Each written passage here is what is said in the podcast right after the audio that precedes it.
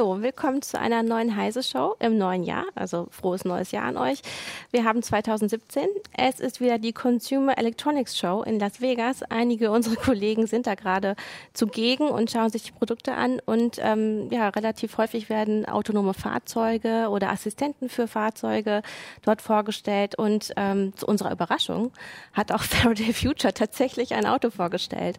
Und ähm, ja, wir haben das alles zum Anlass genommen, heute nochmal über Elektroautos und äh, autonomes Fahren zu sprechen und haben dafür Axel Kossel aus der CT-Redaktion bei uns und Jürgen Kuri, den Leiter von äh, Heise Online. Ähm, ja, und ich bin Christina Bär und ähm, jetzt fangen wir an, uns über Faraday Future zu wundern.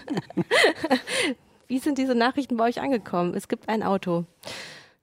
Ja, also äh, es ist immer zu unterscheiden, gibt es ein Auto oder gibt es eine Studie, die rollt. Ähm, ich bin bei Faraday Future immer noch sehr vorsichtig. Ich würde jetzt noch keine Einlage machen und vorbestellen, weil ich, ähm, ja, da ist viel Idee und immer noch wenig Umsetzung ich sehe. Und äh, ich habe mit äh, Leuten aus, aus der Zulieferbranche geredet in Deutschland, die auch äh, mit äh, Faraday Future in Verhandlungen gestanden hatten äh, hinsichtlich eben äh, Zulieferungen von, von, von äh, Elektronik und so weiter zu diesem Auto. Und ähm, die sind nach und nach wieder abgesprungen. Also ich weiß nicht, ob alle, aber einige auf jeden Fall, weil sie die, die ganze Geschichte nicht für konkret genug hielten und die, die, die Pläne ja teilweise einfach als Spinnert bezeichnet haben. Also zu sagen, äh, äh, wir haben zwar noch keine Fabrik, aber in zwei Jahren haben wir, äh, produzieren wir massenweise Autos. Äh, das ist einfach noch ja, einfach nicht realistisch. Mhm. Naja, die meisten Leute haben ja sogar daran gezweifelt, dass die überhaupt ein Auto vorstellen auf der diesjährigen CES. Das haben sie mhm. hingekriegt. Auch wenn nicht alles funktioniert hat, so wie es sollte, aber mhm. ähm, immerhin äh, ein Auto, das offensichtlich fuhr, ein offensichtlich Elektroauto und offensichtlich auch äh, mit Software ausgestattet, die zumindest in Ansätzen autonomes, äh, mhm. autonome Sachen ermöglichen. Ich meine, die haben das autonome Einparken hat dann erstmal nicht funktioniert auf der Bühne, ausgerechnet in der kontrollierten Umgebung hat es nicht funktioniert. Und dann später auf dem Parkplatz hat es dann doch funktioniert. Also die scheinen da doch einiges zu machen inzwischen. Also ich meine, was war Tesla am Anfang? Mhm. Da haben auch viele gesagt, die haben doch einen auf der mhm. Waffel und jetzt äh, sagen alle, ja, Tesla macht es den anderen vor. Ich habe mich ein bisschen über die Zielsetzung gewundert. Hm. Warum muss das so schnell ja. ähm, fahren können? Also das ist eben halt auch das, was, was ich nicht starten. verstehe. Also das ist aus meiner Sicht auch noch teilweise so, äh, also Tesla geht ja jetzt in eine andere Richtung, entwickelt sich in eine andere Richtung. Natürlich will man erstmal, ähm, sag mal, Leute mit Geld äh, und Interesse an Autos ködern und denen muss man halt irgendwie ein, ein schnelles, besonderes Auto anbieten. Aber das ist natürlich kein Massenmarkt oder so. Also mit, mit, mit dem, was sie da jetzt äh, vorgestellt haben, mit den Ideen, können sie nicht viele Autos verkaufen. Mhm. Äh, also selbst der Tesla ist eigentlich eine Nummer zu groß für, für, für so einen Massenmarkt. Gut, der geht noch so in diesen Business-Bereich rein und, und, und, und, und kann sich da ganz gut etablieren. Aber so eine Art, das ist, das ist ja schon ein Supersportwagen und das sind kleine Stückzahlen und, und Exoten. Ne? Ich meine, das war auch die, wenn man das Forum bei uns anguckt, das war auch eine der so wichtigsten Kritiken daran dass er sagte, ja gut, was soll ein Elektro Elektroauto hin oder her? Es, es mache, ergibt ja überhaupt keinen Sinn, ein Elektroauto so zu bauen, dass äh, im Prinzip sich nichts ändert, außer dass da ein Elektromotor drin ist. Mhm. Ähm, Elektroautos haben, ergeben ja dann Sinn, wenn sie, wenn sie irgendwie versuchen, so Mobilität in die Zukunft zu transportieren.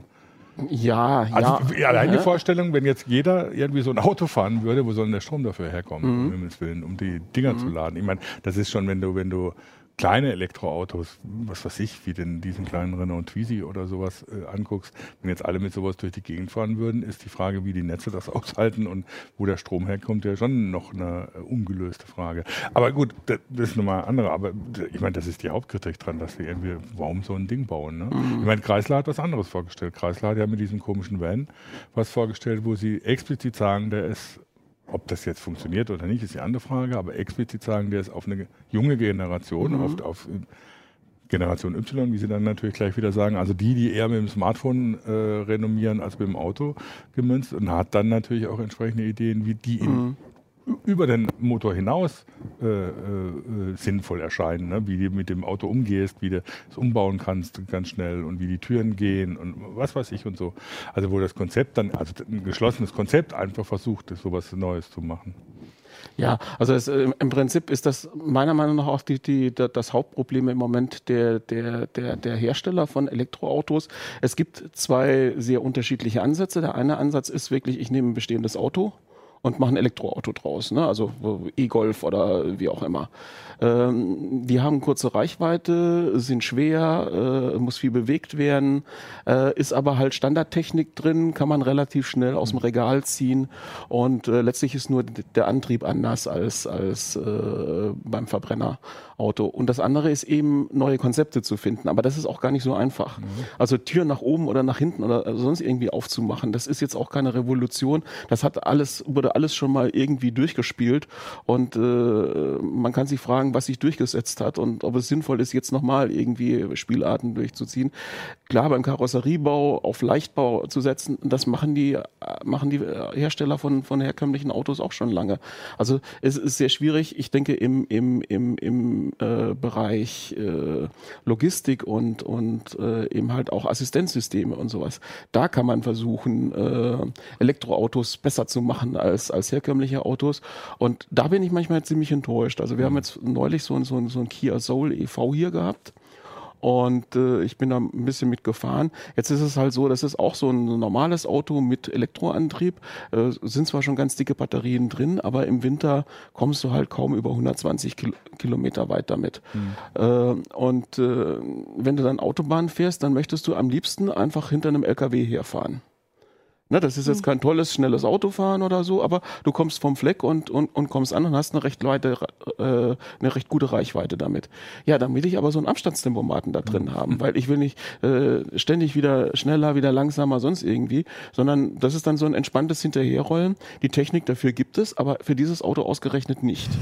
Ja? Und äh, da frage ich mich, da ist so viel nicht zu Ende gedacht. Und mhm. äh, deswegen wundert es mich nicht, dass Elektroautos momentan noch nicht, also zumindest am deutschen Markt noch nicht erfolgreich sind. Ja, und äh, ich finde auch, die Diskussion wird dann teilweise in die falsche Richtung getrieben und in der Hoffnung, dadurch ein bisschen mehr Elektroautos abzusetzen. Dobrindt hat jetzt wieder gesagt, das liegt daran, dass nicht genug Modellvarianten da sind. Mhm. Das Ziel wäre irgendwie so, dass von jedem Modell, das auf, auf den Markt kommt, auch ein Elektroversion da ist, finde ich irgendwie Quatsch. Irgendwie so, mhm. wenn dann irgendwie so eine, so eine Karosse wie der Passat dann einfach einen, einen E-Motor eingebaut mhm. kriegt, was soll ich denn damit? Mhm. Ne? Das, das passt ja nicht zusammen. Dann mhm.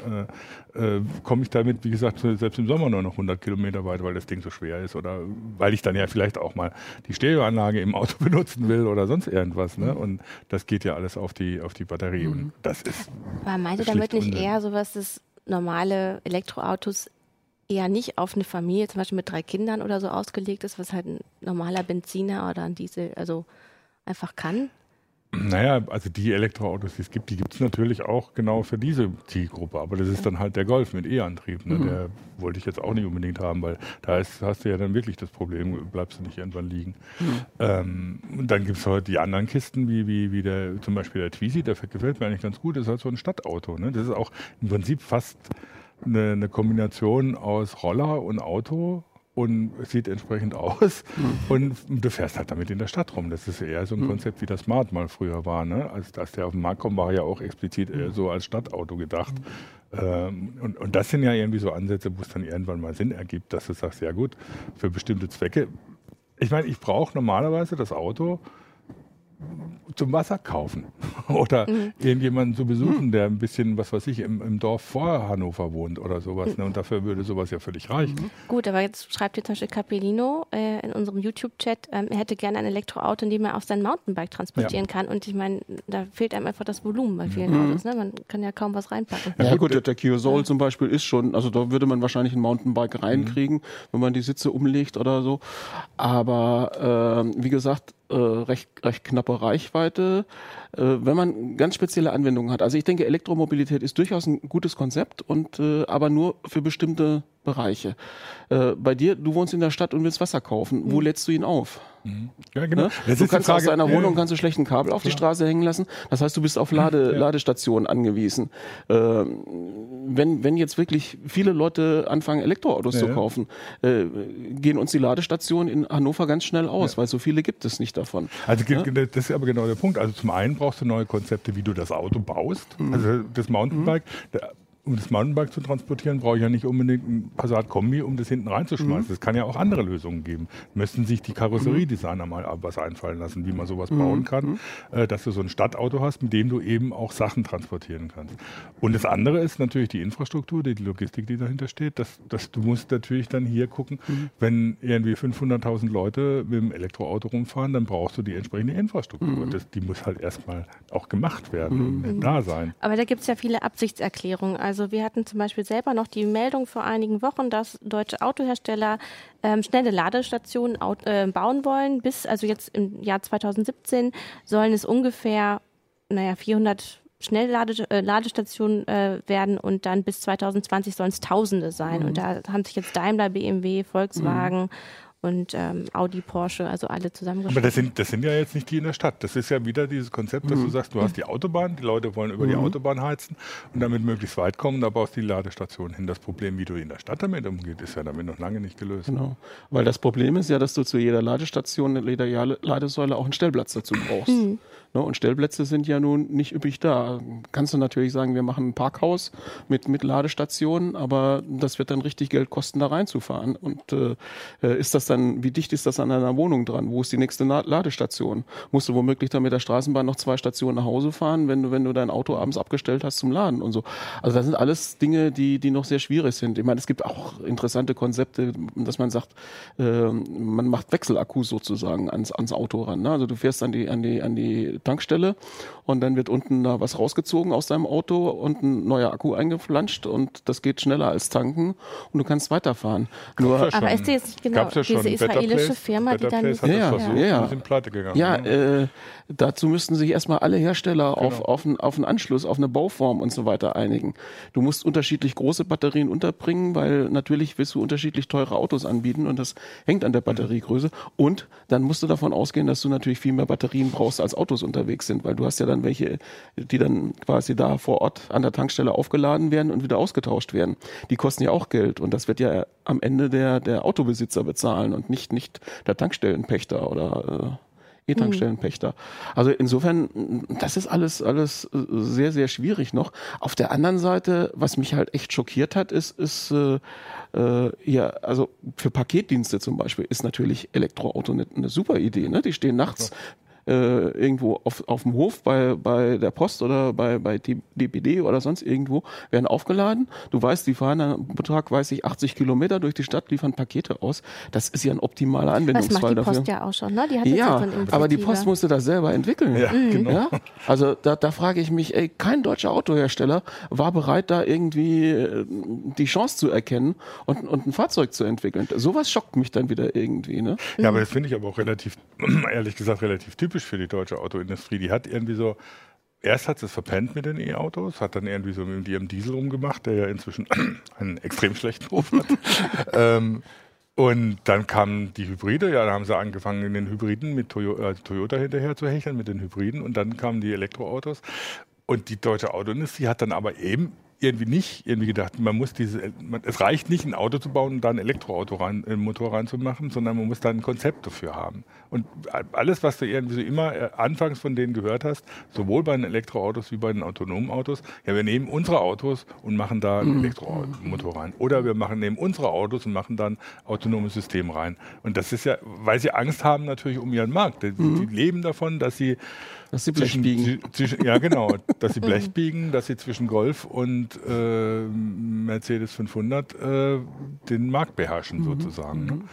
Ähm, und da ist natürlich, wenn du dann völlig in eine andere Richtung denken musst, dann ist das schwierig. Mhm. Äh, Aber jetzt haben Sie ja doch angekündigt, auf jeden Fall BMW, äh, dass Sie ab 2021 selbstfahrende Autos bauen mhm. wollen, die ja dann eigentlich auch Elektroautos sein müssten. Also meistens wird es ja zusammengedacht, Elektroauto mhm. und selbstfahrendes ja. Auto, oder? Ja, also die selbstfahrenden mhm. Autos, in denen ich bisher gesessen habe, mhm. die hatten alle noch Verbrennungsantrieb. Mhm. Und ähm, Mercedes darf sogar schon autonome mhm. Autos jetzt äh, auf öffentlichen Straßen testen. Also sie versuchen es ja. Ja, das mit den autonomen. Also das ist auch irgendwie so eine Geschichte. Also zweifle da einfach dran, ob die autonomen Autos Sinn ergeben, wenn man einfach nur den jetzigen Verkehr nimmt und den mit autonomen Autos macht. Genau. Ist ja Quatsch. Also da muss man sich ja, also du hast ja im Prinzip so ein Beispiel schon angesprochen, du willst irgendwie mit dem Assistenzsystem dich in einen LKW hängen. Ich meine, es gibt für LKWs ja diese, oder erste Versuche, so Konvois zu machen, ne? dass mhm. du sagst, die klinken sich zusammen und dann war es das, dann fährt der Erste und alle anderen hängen mhm. einfach automatisch dran und du machst gar nichts mehr. Sowas kannst du ja natürlich auch für, für einen privaten Verkehr machen. Das heißt, du hast plötzlich so eine Art semi-öffentlichen persönlichen Nahverkehr. Äh, kommt dann Carsharing dazu und unter Umständen auch, dass du, dass du Carsharing wirklich so eine, als so eine Art ÖPNV auch betreibst. Ne? Dass du sagst, das Auto kommt automatisch und es weiß aber, ich will jetzt zum Beispiel nach, was weiß ich, nach Limmer und weiß, da wollen noch zwei andere Leute hin, da fahre ich da vorbei und nehme die mit. So, ne? Das ist ja so eine Art Mischung aus Taxi, Bus und, mhm. und, und, und Fahrzeug. Also solche Konzepte muss man sich ja dann überlegen. Aber das ne? will ja zum Beispiel Uber machen. Ja. Ne? Die sagen, wir Klar. wollen eigentlich auch dann irgendwann auf die Fahrer verzichten, die wir momentan unter Vertrag haben. Wir wollen die autonomen ja, Fahrzeuge das ist dann, das ist dann auch wieder beschämend, dass so eine Scheißfirma wie Uber, die irgendwie so eigentlich auf äh, Gegebenheiten oder auf die Fahrer oder sonst was relativ wenig Rücksicht nimmt, solange sie ihre Kohle machen kann, kommen muss, um so eine Idee zu entwickeln. Mhm. Und dass das nicht irgendwie so. Ich meine, die ganzen Firmen VW, Mercedes, BMW äh, steigen in diese Carsharing-Geschichte ein. Äh, natürlich auch mit dem Ziel, da irgendwie so Positionen zu besetzen, aber sie schlagen sowas nicht vor, wie sowas in Zukunft gehen könnte. Ja, wobei man da ein bisschen unterscheiden muss. Ne? Also es ist äh, im deutschen Markt mach, machen die Hersteller da in der, in der Beziehung gar nichts. Aber äh, es ist natürlich klar, dass, dass Mobilitätskonzepte sich da ganz massiv ändern werden, wo du Ballungsräume hast, die, die, die im Autoverkehr ersticken. Also China, Indien, äh, Südamerika, das sind so Punkte, wo sowas notwendig ist und, und äh, auch die deutschen Hersteller denken mehr in diese Märkte rein und, und planen eher hier Konzepte. Solange hier alles läuft, wie es im Moment läuft, lässt man es einfach laufen ne? und, und, und äh, äh, sieht da auch nicht so, so den, den großen Bedarf, was zu ändern. Und es ist natürlich gerade Carsharing äh, äh, aufsetzend auf, auf autonom fahrende Autos, ist natürlich für Autohersteller ein, ein ziemlich äh, schlimmes Szenario, mhm. weil äh, die Autos viel besser ausgelastet sind. Ja äh, viel weniger rumstehen. Das heißt, du brauchst weniger Autos. Dementsprechend kannst du auch weniger Autos verkaufen. Und das ist natürlich langfristig nicht das Ziel der Autohersteller. Das ist ganz ja, klar. Aber das, das müsste natürlich eigentlich das Ziel sein. Ob jetzt Elektroauto, Verbrennungsauto. Mhm. Du musst natürlich in der Stadt weniger Autos haben, einfach, mhm. um irgendwie so die Infrastruktur ja. noch. Wobei ich eins so sagen muss, also äh, me meiner Überzeugung nach ist, werden äh, werden wir noch lange, lange Zeit keine autonom fahrende Autos in der Stadt haben. Mhm. Also auf der Autobahn kann ich mir das noch einigermaßen vorstellen, wenn alle in eine Richtung fahren, die Fahrspuren gut gekennzeichnet sind und so weiter. Also quasi so ein, so ein aufgestockter Stauassistent, der bis 130 geht oder so, das kann ich mir noch vorstellen. Aber in der Stadt, wo so viele äh, Gegebenheiten, also so ja. Unvorhersehbarkeiten passieren, äh, ist meiner Meinung nach autonomes Fahren erst dann denkbar, wenn wir entweder ganz spezielle reservierte Spuren für autonome Autos haben äh, oder wenn, wenn die autonomen Autos äh, quasi die Mehrzahl darstellen. Also das Problem ist ja nicht irgendwie autonom zu fahren mhm. und zu reagieren, äh, sondern ist das Zusammenspiel mit den völlig verrückt reagierenden Menschen, die überhaupt keinen vernünftigen Algorithmus haben, den man, äh, äh, den man in einem programmiert hat, ja. sondern wo der Porsche-Fahrer nach ganz anderen Algorithmen fährt als der Smart-Fahrer und und und äh, und äh, der ältere vorsichtige Autofahrer ganz anders fährt ja. als der junge Rabauke und und also ne, äh, da wirklich mit, mit einem autonomen System dazwischen unterwegs zu sein, das ist unheimlich schwierig. Ich meine, das, das ist auch eine, die Haftungsfrage, ist ja, ja auch noch da. Äh, hm. Oder überhaupt der, der rechtliche Rahmen. Und da wird jetzt schon von der Bundesregierung gesagt, man kann hochautomatisiertes Fahren bis 2020 realisieren. Damit meinen die aber nicht vollautomatisch, mhm. sondern nur mhm. ähm, automatisiertes Fahren in bestimmten Situationen, ja. wie du das im Grunde sagst, vielleicht auf der Autobahn, auf einer mhm. speziellen Spur. Ich meine, ähm, Herr Feucht hat auf YouTube das angesprochen und was ich auch denke, unter Umständen muss man es ja von einer anderen Seite, von einem anderen Ausgangspunkt aus denken, dass man irgendwie nicht jetzt vom Auto ausgeht, vom klaren mhm. Auto, sondern dass man den ÖPNV nimmt und sagt, okay, wir haben jetzt klassischen ÖPNV mit Straßenbahn, Bussen, sonst was, nehmen ein Taxi noch dazu und wir bauen den um mit einer autonomen, autarken mhm. Flotte, mhm. sodass wir einen, plötzlich einen ÖPNV haben, der viel flexibler ist als das, was wir jetzt haben und der dann natürlich unter Umständen über bestimmte äh, spezielle Spuren, äh, was weiß ich, kann man eine Straßenbahn umbauen oder keine mhm. Ahnung, was, mhm. was, was, da alles geht, äh, dann natürlich sowas wie Auto, autonomes Fahren, autonomes elektrisch betriebenes Fahren äh, als ÖPNV macht und dann die Leute erstmal damit da, da ranführt oder so, dass man die ganze Verkehrsinfrastruktur ja auch anders machen kann. Ja. Und dann kommt natürlich der Punkt irgendwann, wo du sagst, wo ich sage, es ist auch ein Fehler, autonome Autos nur dadurch realisieren zu wollen, dass man die Autos intelligent macht im Prinzip muss ja die Umgebung, mit, in denen sie sich bewegen, intelligent werden, ja. damit das tatsächlich irgendwann funktioniert. Mhm. Und da hast du natürlich in der Stadt eigentlich die besten Bedingungen, bessere Klar. Bedingungen als auf dem Land, weil du hast überall Strom liegen, du hast überall im Prinzip Datenleitungen liegen, mhm. du musst im Prinzip nur ein paar Sensoren und Kameras und sonst was kommen wir dann irgendwann zum Datenschutz, aber das ist jetzt irgendwie wahrscheinlich heute nicht unser Thema. nicht nur zum Datenschutz, sondern äh, wir hatten heute auch eine Meldung dazu äh, zu dem ähm, zu der Angst, dass diese ganzen Funknetzwerke ähm, im Grunde ähm, den Menschen gesundheitlich beeinträchtigen könnten. Also je mehr alles vernetzt wird miteinander, desto mehr mhm. müssen die Geräte ja miteinander sprechen und mhm das könnte, könnte wirklich gesundheitlich beeinträchtigend sein. Also die Bundesregierung, das Bundesumweltministerium mhm. möchte auf jeden Fall dazu forschen mhm. ähm, und diese Forschung vorantreiben, aber sie will das mit Mo Mobilfunkbetreibern tun, was ich ja, auch interessant ja. finde, dass sie ähm, sich da im Grunde die ins Boot holen, äh, die daran auch verdienen. Genau. Ja, ja. Rauchen ist gesund, gezeichnet Dr. Malbaro. genau. Ähm, ja. jetzt im Chat schreiben noch einige, dass es relativ schwer ist, überhaupt ja. so eine, ähm, ja, das Auto aufzuladen und ähm, dass sie da an ihre Grenzen ja. stoßen. Ähm, jetzt bezogen auf ähm, die ähm, CES ist es ja so, dass da aber immer noch davon geträumt wird, ähm, vielleicht von einem anderen Markt als im deutschen Markt, dass ähm, elektrisch betriebene Autos mhm. tatsächlich bald auf den Markt kommen und auch wirklich. Ähm es, ist, es, ist natürlich, es ist natürlich eine Zukunftstechnik, die, mhm. die, die interessante Ansätze hat und die Probleme lösen kann. Äh, sie bringt selber Probleme mit, die noch gelöst werden müssen. Aber äh, man kann es nicht, also äh, es liegt mir fern jetzt äh, weder, äh, ich werde weder autonomes Fahren noch Elektroautos irgendwie verteufeln oder sagen, das, das, das, das taugt alles nichts.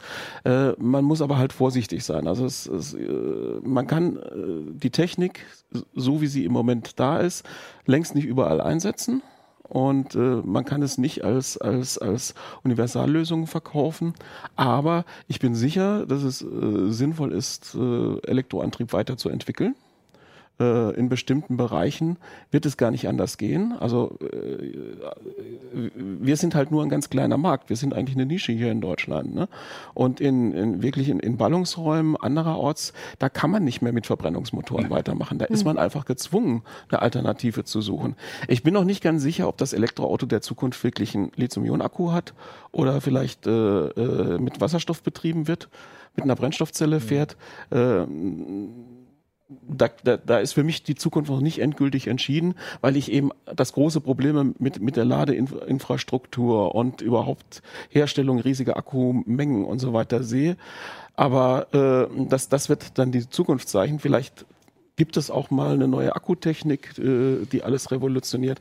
Aber letztlich ist das eine Zukunftstechnik, äh, die, die, die auch starke Absatzzahlen mhm äh, haben wird. Und äh, in, insofern äh, ist es auch wichtig, dass die deutschen Autohersteller in diese Richtung weiterentwickeln und, und, und mit dabei bleiben.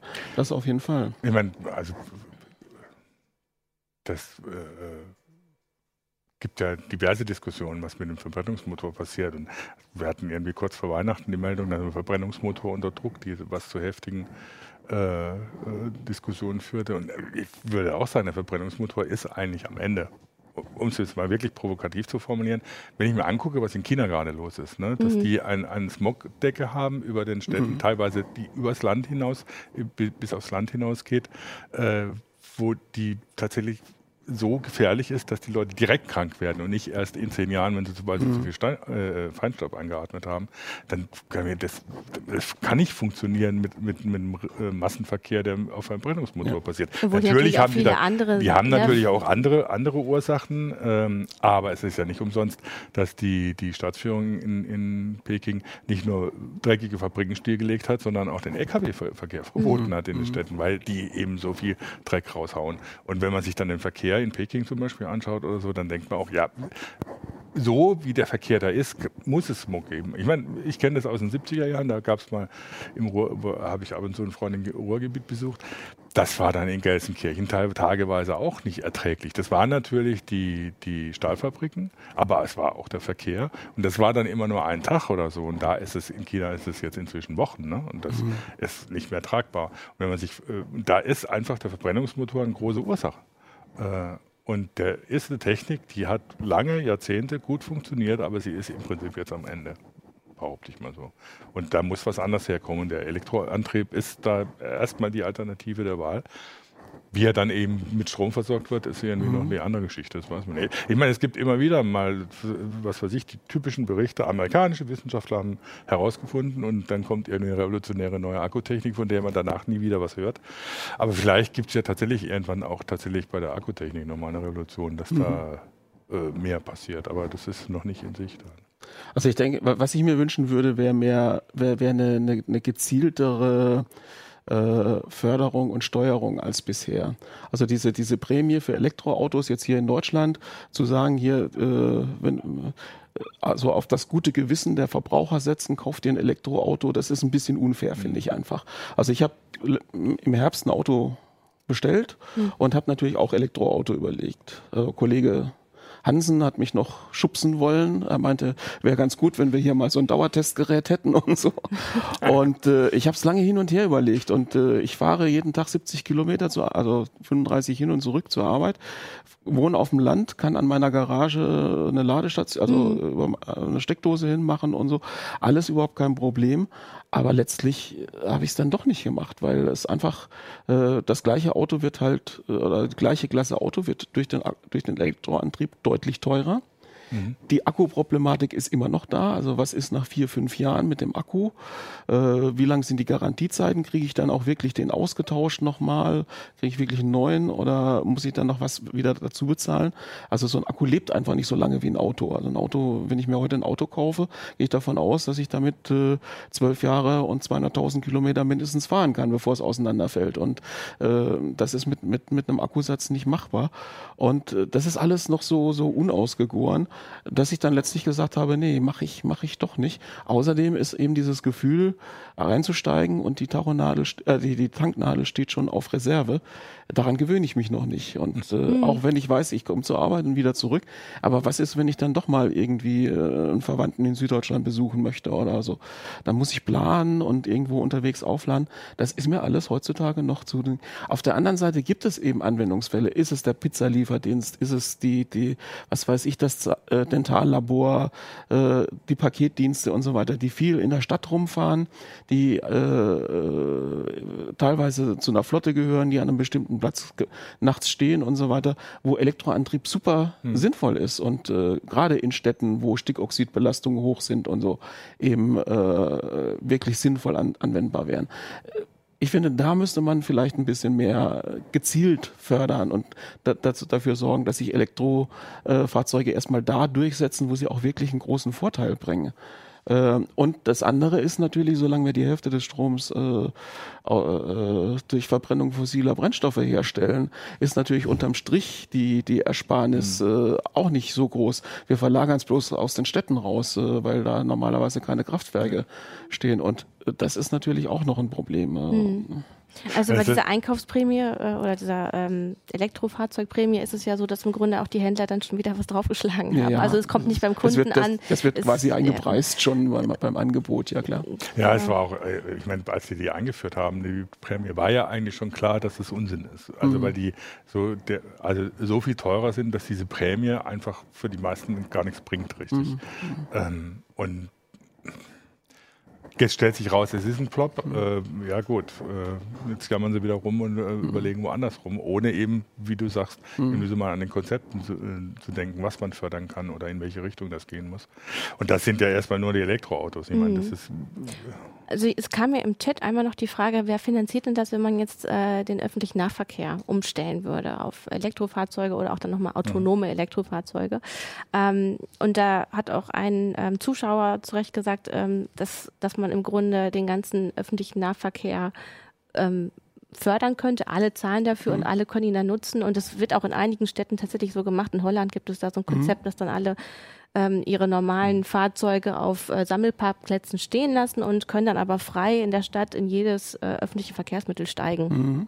Also so, das, so abwegig, abwegig mhm. ist es gar nicht. Ich meine, das ist, äh, ich meine, man muss jetzt nicht unbedingt Piraten hervorholen, aber auch die haben das ja mal in, in die Dings gebracht, dass du ein, für Tickets nicht mehr bezahlst, sondern dass, die sind dann zwar nicht mhm. kostenlos, wie es dann immer hieß, auch mhm. bei uns, eigentlich nicht kostenlos, sondern werden halt über Steuergelder finanziert, also über Umlage finanziert.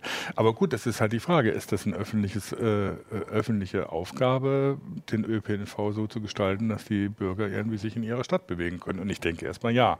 Ich meine, die meisten äh, äh ÖPNVs sind, sind Stadtwerke, mhm. von den Stadtwerken organisiert organisiert. Das heißt, es ist ja, hat mit den Städten zu tun, die, die Stadtregierungen bestimmen das und da müssen natürlich im Prinzip die Bundesländer und die Bundesregierungen dann auch entsprechend eingreifen. Das ist nicht, denke ich, nicht die Frage. Und dann äh, ist natürlich die Frage, bezahlt man lieber irgendwie den Einzelfahrschein als Bürger oder zahlt man irgendwie ein bisschen mehr Steuern dafür, dass der mhm. ÖPNV äh, ohne Tickets zu kaufen benutzbar ist? Das ist eine gesellschaftliche Entscheidung, die man treffen muss. Und die über kurz oder lang irgendwie fallen muss und die eigentlich nicht dahin fallen kann, dass irgendwie der ÖPNV immer mhm. teurer wird. Das, mhm. ist, ist ja kontraproduktiv. Ja gut, es ist natürlich auch irgendwie eine Frage, wenn, wenn sich Mobilitätskonzepte ändern, dann fällt ja auch irgendwo wieder, fallen wieder mhm. Kosten weg. Ja. Das ist ja immer die Frage, nur, nur erstmal hast du neue Kosten, die dazukommen, dann muss sich das Konzept bewähren und dann kannst du sehen, wo was eingespart ja. wird. Da, irgendwo ist es auch eine Vorleistung, die erbracht werden muss. Es ist ja nicht, nicht nur eine, eine zusätzliche Neufinanzierung äh, auf lange Sicht gesehen und wenn es nur indirekt ist über Leute, die weniger krank werden, weil, weil, weil, weil die Luft in der Stadt sauberer ist, sparst du ja wieder Geld ein. Ja, ich meine, es gibt auch, und dann gibt es natürlich so Beispiele, dass natürlich die Infrastruktur in der Stadt anders, dann, dann fallen irgendwie so unter Umständen Investitionen in Straßen, Brücken und sonst was weg. Ich meine, wir haben in Hannover das Beispiel gehabt, es gab die, die Eugenienplatz-Hochstraße, äh, die irgendwie so marode war, dass man sie grundsanieren musste. Dann hat die Stadt gesagt, wir reißen sie ab. Großes Theater in Hannover, um Gottes Willen, man kommt nie wieder über eine Ecke rüber mit dem Auto. Was ist passiert? Nichts. Hm. Äh, und da haben sie irgendwie viel Geld gespart. Ne? Und ich meine, sowas kann man dann natürlich auch in andere Bereiche investieren. Mhm. Also es geht ja auch nicht nur um äh, also Gesundheitsschutz mhm. oder Umweltschutz, sondern vielleicht auch um Teilhabe. Ja. Also wenn man ein Netz hat mit auch vielen kleinen autonomen Fahrzeugen, die dann Leute zu Hause abholen können. Man könnte es komplett umgestalten. Ja. Es fängt damit an, dass die Oma irgendwie nicht mehr von der Kasse äh, äh, irgendwie finanziert werden muss, dass sie das Taxi zum Arzt äh, mhm. nicht selber bezahlen mhm. muss. Das fängt ja damit an und mhm. äh, hört dann irgendwie so bei, bei anderen Infrastrukturmaßnahmen noch lange mhm. nicht mehr auf. Ne? Ich habe hier noch eine Frage. Du hattest gesagt, ähm, wenn man jetzt ein Elektrofahrzeug kauft und man möchte aber ungefähr 200 Kilo, äh, 200.000 Kilometer äh, mhm. fahren und es auch mehr als zehn Jahre nutzen, was ist, wenn der Akku dann eigentlich schon durch ist? Ähm, und ja, hier fragten jetzt einige, wie lange ähm, gibt zum Beispiel Tesla Garantie auf den Akku? Hier schreibt einer zehn Jahre, stimmt das? Also ich weiß von acht Jahre Garantie.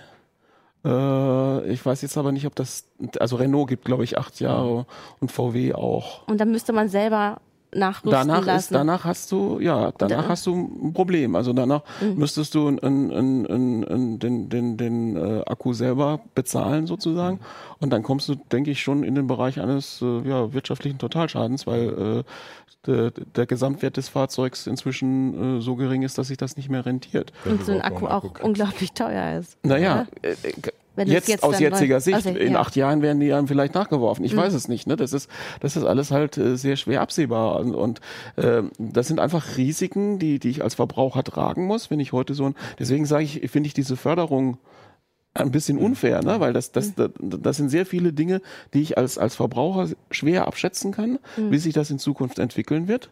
Ähm, vielleicht gibt es auch irgendwann aus irgendwelchen Sicherheitsbedenken oder so, äh, sollen überhaupt keine Lithium-Ionen-Akkus mehr eingebaut werden, weil es bis dahin was ganz anderes gibt, was Besseres.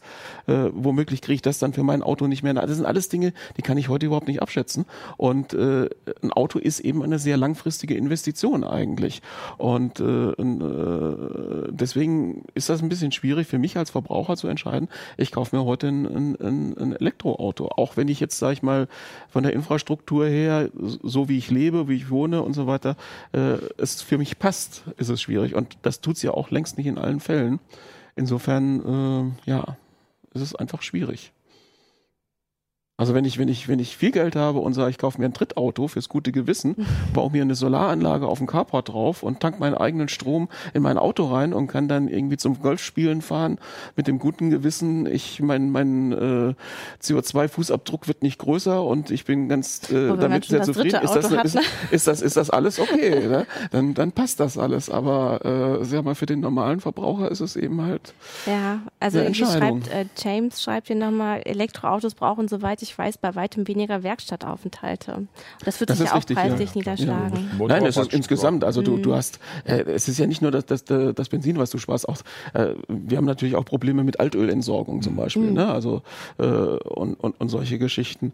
Ähm, da, da, da wird sehr, in der Richtung sehr viel eingespart. Du hat, und, und äh, insgesamt, äh, denke ich, ist die Technik auch weniger anfällig. Also äh, alleine auch so die, die, die, die Wärmeunterschiede sind nicht so groß das macht von der Mechanik her wieder Unterschiede und so. Also, dass man eigentlich äh, theoretisch in einem Elektroauto sogar eine bessere Lebens, Lebensdauer äh, äh, prognostizieren könnte als einem Verbrennungs-, also einem herkömmlichen Auto.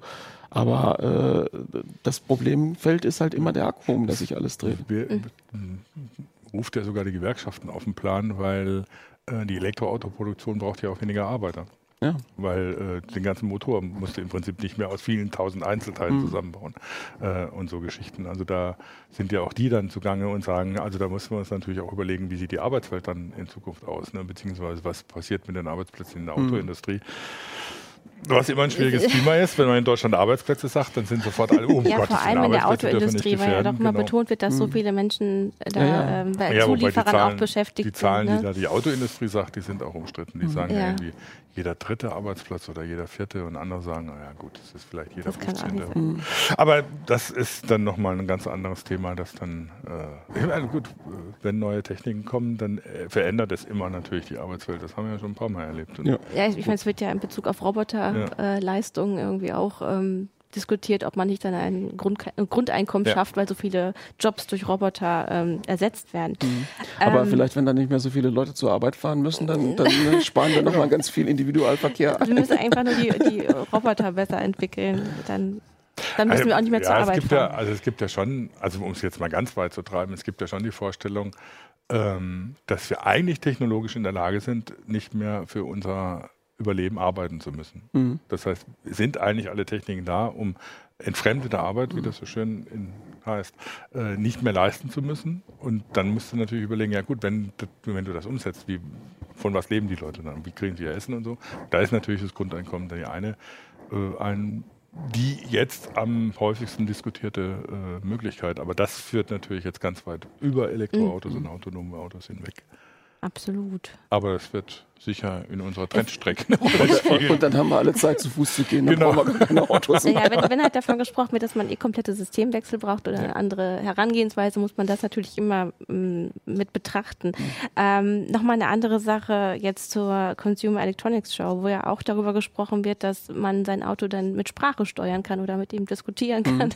Weil nicht wirklich diskutieren, man kann sagen, bitte fahr mich ähm, ähm, ins Stadtzentrum und mhm. dann wird das auch direkt ausgeführt. Äh, da gibt es verschiedene Sichtweisen. Also Mercedes sagt zum Beispiel, naja, so neuronale Netze und künstliche Intelligenz in Autos, da stellen wir uns noch zu viel drunter vor.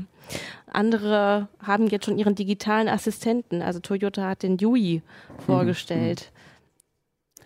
Was ist da eure Einschätzung? Ich habe schon vor 30 Jahren mit meinem Auto geredet. Spring endlich an, du Arsch, aber es hat auch nicht gehört.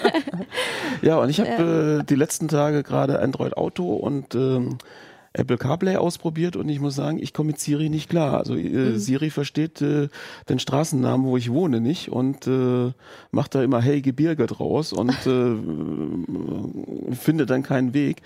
Ähm, ich habe wirklich mit ihm geübt und äh, es klappt nicht. Bei Google klappt es Gott sei Dank einigermaßen. Aber wenn ich schon auf solche Probleme stoße, ähm, dann, dann äh, habe ich irgendwie Angst am Steuer. Und äh, also ich kenne jetzt Personen äh, geschlechtsunabhängig, die zum Beispiel mit links und rechts Probleme haben. und das kann bei der Sprachsteuerung wesentlich mehr Probleme hervorrufen, als wenn man ein Lenkrad in der Hand hat. Genau. Aber jetzt äh, rechts, nein, das andere rechts. Insofern, ähm, da gibt es äh, für mich viele. Also dass ich, dass ich mein Infotainment, äh, also dass ich sage, welche Musik ich jetzt hören will oder so, das ist noch alles ganz prima. Aber mhm.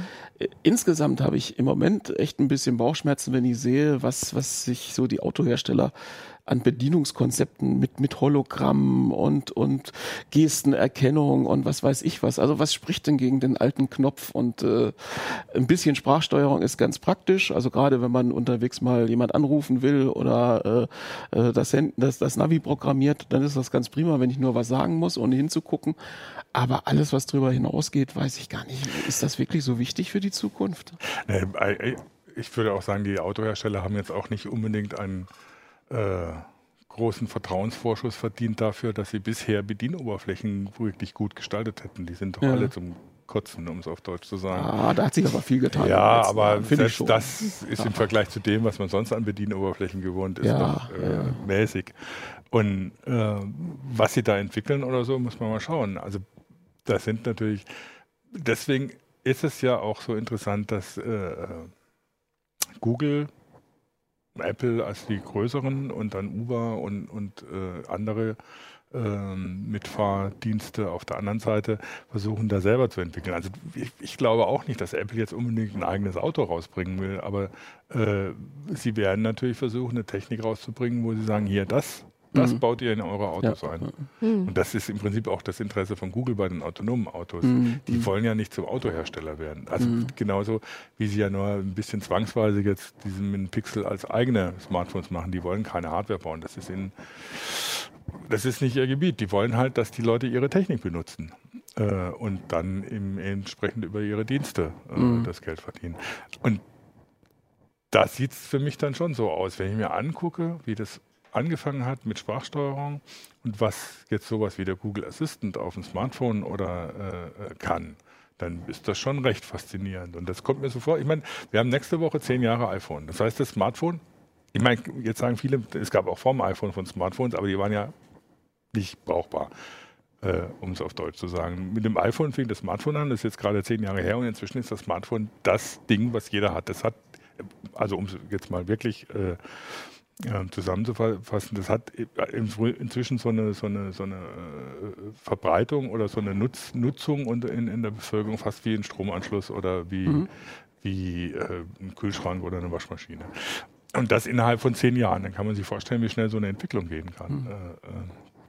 Inzwischen sind die Smartphones ausentwickelt. Es gibt nichts Revolutionäres mehr an Smartphones zu tun, außer du machst es irgendwie zusammenklappbar, also so richtig zusammenklappbar äh, oder du machst es faltbar oder sonst irgendwas, also wo dann irgendwie so, aber das Konzept des Smartphones ist im Prinzip ausentwickelt. Und das innerhalb von zehn Jahren. Dann kann man sich vorstellen, was mit Sprachsteuerung oder mit so nicht KI, sondern intelligenter Statistik, wie Kollege Johnny das genannt hat, äh, machbar ist, sondern mhm. eben auch für Autos. Also ich bin da schon relativ optimistisch, dass das recht flüssig ist. Aber die Sprachsteuerung jetzt ist doch eher dann für den Entertainment-Bereich im Auto gedacht, oder? Oder also vor allem dann im autonomen Auto, weil man da eben Zeit hat, sich ja. berieseln zu ja. lassen. Das ist das eine. Das andere ist natürlich, äh, ich meine, die Sprachsteuerung ist ja nur ein, ein Teil des anderen. Dahinter mhm. steht ja ein System, was die immer als KI benutzen, das versucht, irgendwie so mit dem mit dem, mit dem Benutzer zu interagieren, also eine intelligente Maschine, eine Mensch-Maschine-Schnittstelle zu machen. Und das ist ja auch, was Faraday zum Beispiel gesagt hat, dass das Auto den Benutzer erkennt über Kamera oder sonst was mhm. und sich dann äh, so auf ihn einstellt und nichts mehr machen muss. Da musst du ihm nicht mehr sagen, ich bin Kuri, sondern das weiß es von selber. Ähm, das gehört ja auch mit dazu. Das sind ja, also es geht ja mhm. im Prinzip jetzt meiner Ansicht nach nicht darum, um Sprachsteuerung als isoliertes Phänomen, sondern um eine neue Form von Mensch-Maschine-Schnittstelle, die eben zum Beispiel diesen Touchscreen überflüssig macht, weil ich will nicht immer das Smartphone raushauen, ich möchte auch im Auto nicht irgendwie nach rechts gucken, um auf dem Touchscreen rumzumachen. Das hat mich zum Beispiel im Tesla extrem gestört, wo ich den Pro Ja, gefahren aber bin. in dem Moment, wo er autonom fährt, ist das überhaupt kein Problem. Da ist das kein da Problem kannst du dich klar, in aller Ruhe mit deinem Ja. Touchscreen auseinandersetzen, dein Tablet bedienen sozusagen im Auto. Ne? Also das ist äh, äh, teilweise ist das Ja, ja, ja. auch passt das ja auch nicht so, so endgültig zusammen und wirklich so mit der Kamera erkennen. Gut, ist nett, aber ich meine, wichtig ist doch eigentlich, dass ich dass ich erstmal äh, eine Konfiguration vom Auto abspeichern kann. Also ne, wie der Sitz eingestellt ist und und und äh, bis hin zu zu wie laut die Musik spielt, äh, wenn es losgeht. Aber ob ich da jetzt auf, au- an der Tür auf einen von vier Knöpfen drücke oder ob die Kamera mich erkennt, das ist für mich dann noch, nur noch ein sehr kleiner Schritt eigentlich. Und nicht die Revolution an sich, sondern Ja, aber wie wie gesagt, ich sage, das ist jetzt nicht unbedingt um Sprachsteuerung, sondern es geht natürlich um eine intelligente Schnittstelle. Ich meine, das nervt mich auch zu Hause. Ähm, es gibt ich, meine Musikanlage oder das, was ich zu Hause habe, die kann ganz viel und so, aber was ich möchte, ist zum Beispiel einfach nur so zu machen und dann springt sie einen Titel weiter. Muss ich immer irgendwie die Fernbedienung rausholen? Das ist doch Quatsch. Gut, das ist verständlich, Und, und, und so Geschichten. Also das ist, geht nicht um die Sprachsteuerung. Ich möchte jetzt nicht anbrüllen, sondern möchte es durch Gesten machen zum Beispiel. Das heißt, das ist dann auch der nächste Schritt. Und das, also da fehlt dann das Konzept, alle reden dann von Sprachsteuerung und sagen dann irgendwann, ja, mm, und ich, ich sage, Sprachsteuerung ist eben nur ein Element. Das heißt, es geht um komplett neues Bedienkonzept von, von den ganzen Sachen, damit du nicht mehr physisch interagieren musst sozusagen. Sondern dass du dich in einer Umgebung befindest, die dich sozusagen versteht. Durch das, wie du dich verhältst oder so. ja, das ist richtig. Nur äh, gerade im Bereich vom Auto ist halt meiner Meinung nach äh, äh, also äh, ein normales Auto, so wie wir es heute haben, da ist ein Missverständnis sehr problematisch in der Bedienung.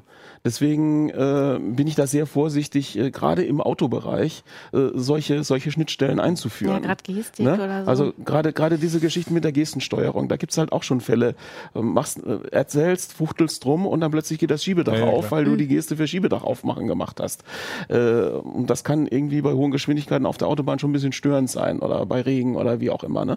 Also äh, solche Dinge sind für mich noch Ja, ja. relativ schwierig. Also zu Hause äh, mein Licht dimmen und so weiter ist eine Sache, aber im Auto zu sitzen, mit, mit, mit 180 äh, auf der Autobahn zu fahren und dann passiert irgendwas, was ich nicht, was ich nicht bewusst ausgelöst habe, ist für mich ein Problem. Ne? Ja, klar, logisch. Ich meine, dafür muss es A, Lösungen geben, was das, das, die Autonomie des Autos angeht, dass das Auto erkennt, oder der hat jetzt eine Bewegung gemacht, die ergibt im Moment überhaupt keinen Sinn, Ja. deswegen mache ich das nicht oder so. Wobei das dann wieder natürlich in ganz andere Problematiken führt oder so, was ist mit der äh, Roboter, also Maschinenethik. Ne, wann kann ein Auto das überschreiben, was, der, was der Nutzer will? Und wer ist dann verantwortlich für die Konsequenzen und so? Ne? Also das ist dann, Ja, da sind wir also- noch lange nicht am Ende, was da, was Also da diese, passiert. diese Haftungsfragen und so weiter, die sehe ich also überhaupt nicht so problematisch an. Das, das wird über Versicherungen gelöst. Das heißt, entweder machen autonome Autos weniger Schaden Mhm. und die Versicherungen sparen Geld und dann ist alles gut. Oder autonom fahrende Autos machen mehr Schaden, die Versicherungen müssen mehr dafür bezahlen und dann ist das System einfach tot, weil dann äh, werden diese Dinger vom Markt Mhm. genommen. Also so sehe ich das. Also, äh, ob, also so diese Disku Diskussion, muss der Hersteller bezahlen, muss der Halter bezahlen. Nein, letztlich bezahlt in, in dem Bereich sowieso immer die Versicherung. Und die Versicherung hat genaue Statistiken und weiß, wann sie mehr bezahlt und wann sie weniger bezahlt. Und wenn autonome Autos vernünftig funktionieren, machen sie weniger Unfälle als äh, wir völlig äh, äh, derangierten Systeme, die manchmal müde sind und manchmal äh, Sauer. sauer oder sonst irgendwas und, und unterschiedlich reagieren. Insofern äh, regelt sich das, denke ich, äh, Ja, von schon. Das, das ist die eine Seite. Die andere Seite ist aber natürlich, wenn du Straf- und Zivilrecht anguckst oder so, geht es ja immer darum, wer ist der Verantwortliche. Also welche Versicherung zahlt. Äh, dann, um es mal in den, auf das runterzubrechen. Und das ist ja bei autonomen Autos einfach erstmal noch nicht klar. Ja Wir hatten erst beziehungsweise- am, am 23.12. die Meldung bei uns, dass das Verkehrs- und Justizministerium sich wohl ähm, tatsächlich schon auf Regeln für das autonome Fahren geeinigt haben. Und demnach haftet der Hersteller nur dann, wenn der Fahrer seine Aufmerksamkeitspflicht erfüllt hat und trotzdem ein Unfall geschieht. Was immer das heißen mag. Ja, und das Ja. muss man dann nachweisen. Ja, also, der, ne, aber das da- ist- da- das ist, das ist das ist jetzt auch schwierig. Mhm. nur in, in, äh, in, in dem engen Rahmen der jetzigen Situation gedacht, wo wir Assistenzsysteme haben. Ein autonomes Auto erfordert ja nicht mehr meine Sorgfaltspflicht und Aufmerksamkeit. Das fährt ja vielleicht Ja, auch ganz das- ohne Fahrer durch Aber die diese Gegend. sucht einen Parkplatz. Zwischenzeit ähm, also diese Zwischenphase ist dann einfach Die, sehr schwierig. Einmal die Zwischenphase ist unheimlich schwierig. Also da, da, da, äh, da ist mir auch sehr gelegen drüber, dass, dass, dass man das versteht. Also äh, ich finde, es war ein Riesenfehler von Tesla, äh, das Ding als Autopilot auf den Markt zu bringen. Das war einfach dumm, das einen Autopiloten zu nennen. Die Technik war überhaupt nichts super Neues, sondern das war das, was äh, äh, deutsche Autohersteller schon seit Jahren in ihren Autos verbauen. Wir haben eine Längssteuerung, die funktioniert prima. Das ist der Abstandstempomat. Da gibt es ganz selten mal Problemsituationen. Inzwischen ist das funktioniert. Und wir haben eine Quersteuerung, das ist der Lenkassistent. Und das ist immer ein großes Problem. Weil dazu muss ich wirklich erkennen, wie ist die Fahrbahn. Mache ich das über Kameras, blendet mich die Sonne. Wie in diesem Fall mache ich es über Fahrbahnmarkierungen, sind die manchmal einfach nicht da und so. Und quer, also Lenken ist, ist, ist unheimlich viel schwieriger äh, zu assistieren als, als eben das Beschleunigen und das Bremsen. Und ähm, insofern, äh, das sind wir im Moment an, an, an wirklich nur am Anfang. Also für mich war es schon eine Revolution, in einem Audi A4 zu sitzen, wo der, wo der Tempo, der, der automatische Tempomat, äh, ohne dass jemand vor mir fährt, vor einer Kurve anfängt langsamer zu machen. Ne? Also das, das heißt, das Auto, äh, auch ohne dass jemand vor mir fährt, erkennt der anhand der Navidaten, jetzt kommt eine enge Kurve, da fährt auch der Kossel nicht mit 100 durch, sondern will mit äh, 60 oder 70 nur durchfahren, obwohl hier 100 erlaubt ist. Und dann bremst das Ding ab. Das ist, das ist schon, das, das ist für mich schon so eine kleine Revolution gewesen. Aber das sind erst die Anfänge. Und es gibt natürlich so verrückte Naturen. Also wir haben halt in Deutschland diese, diese, diesen Sicherheitsmechanismus, selbst im, im, im Stauassistenten drin. Äh, wenn ich irgendwie 10 Sekunden nicht am Lenkrad gerüttelt habe, dann schaltet sich der ab und sagt, jetzt musst du wieder selber lenken, damit eben sowas nicht passiert. Äh, weil das sind noch keine Autos. Diese Technik ist kein Autopilot und diese Technik benutzt auch Tesla. Und dann gibt es halt so verrückte Naturen, die binden so eine kleine Wasserflasche unten ans Lenkrad. Dann mh, denkt er beim Lenken immer, da ist Gegenkraft irgendwie da, also hat jemand, hat er die Hand dran und gucken, wie weit sie damit kommen. Ist äh, wirklich nicht zur Nachahmung empfohlen. Äh, deswegen bin ich bei diesen ganzen Lenkgeschichten immer noch sehr, sehr äh, vorsichtig. Das und, äh, Kraftfahrtbundesamt hat das ja auch sehr kritisiert, dass sie das überhaupt Auto Autopilot Ja, das ist genannt einfach- das haben. und ähm, die haben selber dann einen Studienauftrag gegeben, äh, also Tesla hat einen Studienauftrag gegeben und da wurde dann im Grunde auch klar, dass sich einige ähm, unterm Autopiloten einfach was anderes vorgestellt haben. Die haben Tesla hat die sehr guten Ergebnisse rausgegeben. Ich glaube, 97 Prozent haben es richtig verstanden. Aber bei einer anderen Frage haben auch, glaube ich, 7 Prozent gesagt, naja, ich bin davon ausgegangen, das Auto kann im Grunde alles alleine. ja, hall- hallo, Autopilot? Ja. Also, Ja. äh, Und Ja. jetzt haben sie aber dieses neue System, heißt ja dann autonomes Fahren. Äh, und ich habe mir immer auch die, gespannt, ja, ich habe mir auch die Frage gestellt, so was ist denn, wenn das auch wirklich wenn nur so ein Teilbereich ist, also es ist noch nicht voll automatisiert und was wollen sie dann als nächste PR rausgeben? Ja. Ne? Was, was ist der nächste Schritt? Super voll automatisiert. Ja, ja, gut, also wir haben natürlich teilautomatisiert, hochautomatisiert, vollautomatisiert. Und da haben äh, wir schon viele verschiedene Begriffe, die sehr äh, verwirrend sein können. Ja, die auch, die auch einfach nicht, nicht klar definiert sind oder auf, zumindest in den Köpfen der Leute nicht klar definiert Ja. sind. Naja, Ja, also ich meine, es gibt ja selbst, selbst in, unter den ähm, Gremien unterschiedliche Mhm. Ansätze, wie man, wie man das klassifiziert, wie, also da Mhm. gibt es ja Klassif- Klassifikationen, was ein normales Auto ist und was ein vollautonomes Auto ist und selbst die Klassifikationen unterscheiden sich zwischen USA und Europa schon mal und so. Also äh, da sind selbst die sich nicht einig, die sich eigentlich fast täglich mit beschäftigen müssten.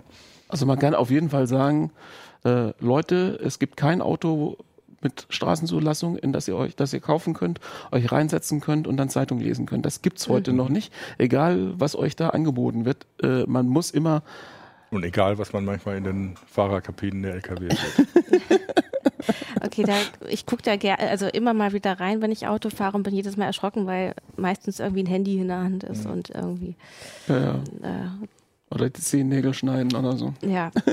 Also damit möchte ich nicht äh, Lkw-Fahrer verunglimpfen, aber es passiert einfach doch häufig, dass man rüberguckt und denkt, oh mein Gott, ich will nicht in der Lkw-Spur fahren, weil der fährt vielleicht auch auf, weil er es da nicht früh genug gesehen Na hat. gut, aber die modernen LKWs haben natürlich noch weitaus mehr Assistenzsysteme inzwischen drin als ein normaler Also eigentlich auch LKW. äh, traurige Berühmtheit erlangt hat jetzt durch den Anschlag in Berlin, wo ja dann auch wohl dieser, dieser Stoppmechanismus gegriffen hat, ne, wobei, nach dem wobei er ja Aufprall. eigentlich äh, hätte, so wie er gedacht ist, wenn es dann wirklich so war, viel früher hätte greifen müssen, nämlich Mhm. vor dem Aufprall und nicht erst nachdem er gemerkt hat, dass es aufgeprallt ist, Mhm. dass er irgendwo aufgeprallt ist.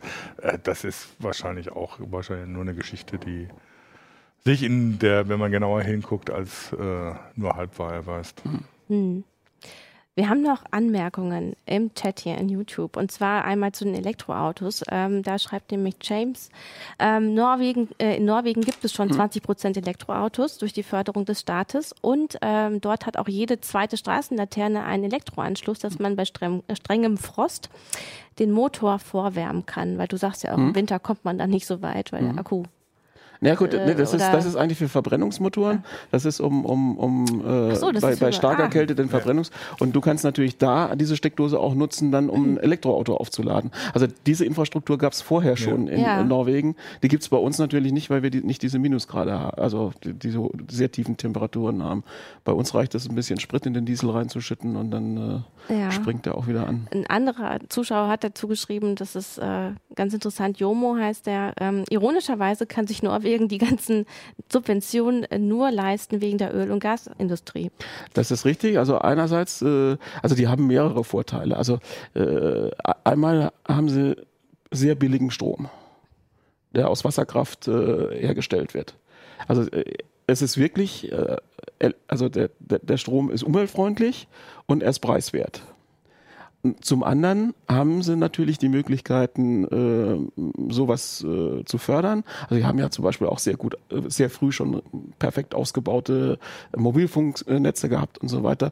Äh, da wird viel gefördert und das Geld kommt natürlich tatsächlich äh, aus der, äh, zum Teil daher, dass, äh, dass Norwegen äh, Öl und Gas fördert. Äh, ja.